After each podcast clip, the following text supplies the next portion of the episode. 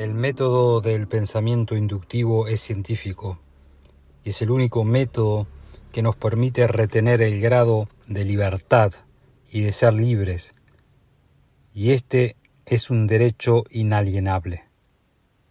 Las personas están en sus casas o en el mundo seguras cuando el apoyo nacional significa tanto como el excedente de salud acumular la eficiencia en el mundo público o en el mundo empresarial,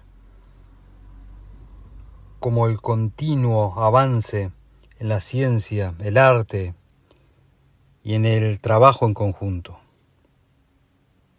Así se incrementa de manera individual o colectiva estos y todos los aspectos para el desarrollo nacional y así tener una vida ascendente que será el centro de nuestros actos. La ciencia, la ética y el arte nos guían y nos motivan a lograrlo. Sigue mi podcast y te daré la llave que abrirá todas las puertas del éxito.